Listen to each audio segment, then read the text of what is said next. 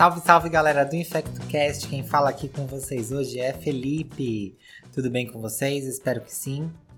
Bom, estamos aqui para falar mais uma vez sobre antibióticos. É, hoje eu vou trazer para vocês um antibiótico que, dentro da prática clínica hospitalar, é muito usado, principalmente nos centros onde a gente vê germes multiresistentes, ok?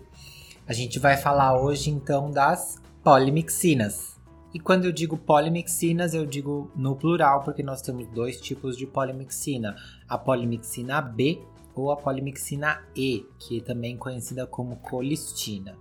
Então, a polimixina foi descoberta em 1947 e foi usada principalmente como uma droga antipseudomonas até mais ou menos a década de 60, 1962, quando surgiram novas drogas antipseudomonas, principalmente o aminoglicosídeo gentamicina. A polimixina, então, lá para a década de 80, começou a cair em desuso por conta da sua grande nefrotoxicidade e o aparecimento de novas drogas antipseudomonas. Ela voltou para a prática clínica no seu uso quando a gente começou a ter muitos, é, muitas enterobactérias resistentes a carbapenêmicos, é, principalmente as pseudomonas e o Acinetobacter com grande resistência a meropenem, que surgiu mais ou menos lá pelos anos de 2010, ok, pessoal? A polimixina B é derivada do bacilo polimixina e a polimixina E do bacilo colistinus. Polimixina E, ela difere da polimixina B por ser um metabólito pré-ativo, ela sofre hidrólise nos tecidos e acaba virando a sua formativa.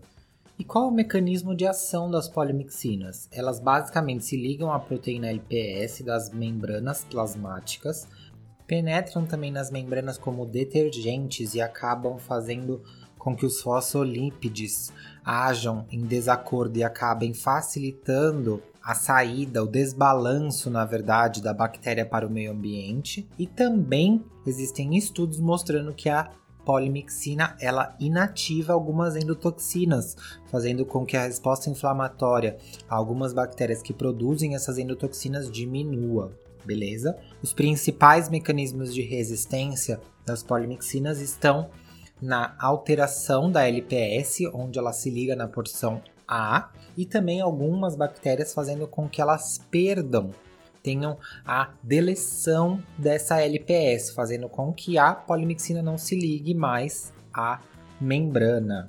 Esse mecanismo de resistência, ele pode ser cromossomal, que é o mecanismo de resistência que era encontrado mais antigamente e hoje, desde 2016, a gente já vê a disseminação de genes plasmidiais, principalmente o MCR, e em grande frente o MCR1, que pode transmitir para outras bactérias essa resistência. Lembrando que quando eu digo plasmidial, eu digo um pedaço do gene que vai poder ser passado através ali da, do mecanismo de reprodução ou de disseminação das bactérias, ok? A sua atividade antimicrobiana é basicamente para bacilos gram-negativos, como Pseudomonas, Acinetobacter, Klebsiella e E. coli temos como resistência intrínseca algumas bactérias do grupo MySpace, o grupo do AMP-C, tá bom? Proteus, Providência, Serrácea, Aeromonas, essas bactérias elas apresentam uma baixíssima afinidade ou até mesmo uma resistência intrínseca à polimixina, beleza, galera? E assim, em locais onde a prevalência de germes multiresistentes, principalmente germes resistentes a carbapenêmicos, a resistência à polimixina pelo seu uso muito frequente, ela pode chegar até 10% na, na coorte analisada. Então é bem importante a gente avaliar isso na nossa coorte, no nosso hospital. Então assim, a polimixina, ela não absorve oral, ela tem uma absorção intramuscular ou endovenosa, então parenteral, beleza? Não penetra em humor vítreo, nem em sistema nervoso central, nem quando está inflamado. E ela pode se depositar no pulmão, nos músculos, nos tecidos. E ali ela vai fazer até um pouquinho de deposição prolongada, chegando a aparecer ali até em 72 horas ao final da primeira administração. A polimixina B ela tem uma, excreção, principalmente extra-renal, e a polimixina E uma excreção principalmente renal, em torno de seus 70%. Pensando em interações medicamentosas, a gente sempre tem que pensar na interação medicamentosa da polimixina com o aminoglicosídeo. Lembrando que quando a gente está fazendo tratamento de germes multiresistentes, essas drogas em conjunto podem aparecer frequentemente. E a polimixina pode aumentar o efeito nefrotóxico do aminoglicosídeo, então é sempre bom a gente seriar a creatinina, a ureia e alguns eletrólitos. Na farmacodinâmica, a polimixina basicamente age com área sobre a curva, ok? Em razão do MIC identificado. Ah, mas e quando não tem o germe identificado? É por isso que essa farmacodinâmica, ela a gente vai calcular quando a gente tiver um germe identificado e o MIC, que é a concentração inibitória mínima, para poder inibir o crescimento de 90% dessas bactérias. Se vocês tiverem dúvidas sobre farmacocinética e farmacodinâmica, busquem lá nos nossos episódios antigos. A gente tem um episódio super legal sobre farmacocinética e farmacodinâmica de antibióticos para vocês darem uma escutada. Falando agora de toxicidade, as principais toxicidades são neurotoxicidade e nefrotoxicidade. As polimixinas elas não têm tanta hipersensibilidade.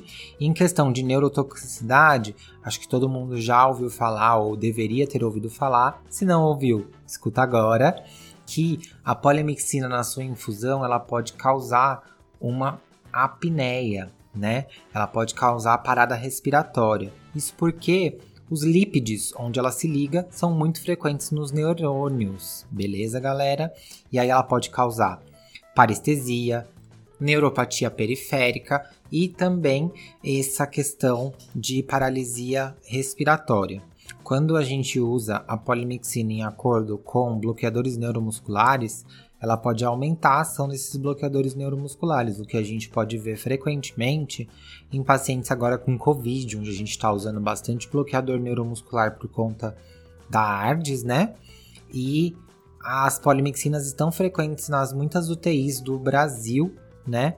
E com certeza do mundo também, por conta da, do incremento de germes multiresistentes, principalmente na pandemia de Covid-19. E agora falando um pouquinho da nefrotoxicidade. A nefrotoxicidade ela vai ser presente em 30 a 60% do uso das polimixinas e ela é mais frequente com a polimixina E. Lembra que eu falei que a excreção era mais renal? Então é por isso beleza? Ela pode se manifestar com proteinúria, cilindrúria, hematúria, uremia e alguns eletrólitos podem estar em desacordo no paciente com polimixina, que é sempre bom a gente dar uma checada, que é o cálcio, o sódio e o cloro. Todos eles podem estar abaixo dos níveis esperados quando a gente fala de terapia com polimixina. Mas e aí? Já falei sobre da onde veio a polimixina, como é a polimixina, onde ela age, os principais mecanismos de resistência e aí onde eu vou usar. Como eu disse anteriormente, o uso da polimixina ele está sendo bastante frequente nos é, centros hospitalares onde a gente tem grande prevalência de germes resistentes a carbapenêmicos. Isso veio muito de 2010 para cá, com o aparecimento de muitas cepas KPC, mas que ainda mostram sensibilidade a alguns outros antimicrobianos como o aminoglicosídeo e como as polimixinas. Na prática clínica, quais são as doses que eu vou usar a polimixina? Então, assim, a poli B, ela vem normalmente numa formulação em unidades né, internacionais. Então, assim, a gente tem a marcação de 1 miligrama igual a mil unidades internacionais, tá bom? Então, eu sempre vou ter ali marcando normalmente de 15 mil a 25 mil unidades internacionais, tá? Então, assim, a polimixina B no ataque eu faço 25 mil unidades por quilo, beleza? Uma infusão mais prolongada para evitar os efeitos neurotóxicos. E depois eu vou fazer uma manutenção com 15 mil unidades quilo, ou 1,5 miligrama quilo, dividido em 12 em 12 horas. Com uma infusão também mais prolongada de uma hora para evitar esses efeitos é, adversos da polimixina. Na poli-E ou colistina, como é um produto é, que vai ser hidrolisado dentro do corpo, é um pré-produto, né, um pré-metabólico, eu vou fazer uma dose de ataque que não passa de 300 mg de colistimetato base e uma manutenção com 150 mg de 12 em 12 horas. Na dose padronizada nos Estados Unidos, a gente tem uma dose de 2,5 a 5 miligramas quilo dia dividido em duas vezes ao dia. Essas doses que eu tô falando, eu tô falando para tratamento sistêmico. Existe um uso da polimixina E para tratamento inalatório. Isso ainda é muito controverso.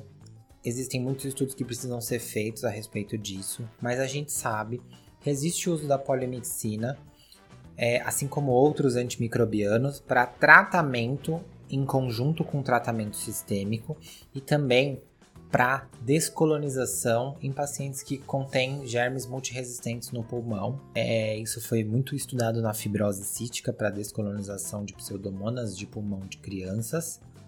E a gente também tem hoje alguns estudos correndo em relação ao uso das, das polimixinas, só falei pseudomonas por conta que é o germe que a gente estava falando anteriormente. Então, das polimixinas de forma inalatória, polimixina E, tá? A polimixina B ela foi usada um tempo inalatória, mas hoje ela já não é mais recomendada porque ela pode ser lesiva às células pulmonares. Então, polimixina E inalatória na dose de 50 a 75 miligramas, duas a três vezes por dia. Bom, pessoal, era basicamente isso que eu tinha para conversar pra, com vocês sobre as polimixinas, beleza? É um antibiótico que vocês vão ver dentro do hospital e que é legal de saber um pouquinho mais, e que mesmo que você atue em outra área, que você não atue na prescrição das polimixinas, você vai se deparar com isso ou vai se deparar com germes multiresistentes na sua prática clínica. E as polimixinas aí elas podem vir com tudo nos próximos anos, caso a gente não tenha novos antimicrobianos, principalmente pela aquisição de novas resistências. Um grande beijo para vocês, pessoal, e até o nosso próximo episódio.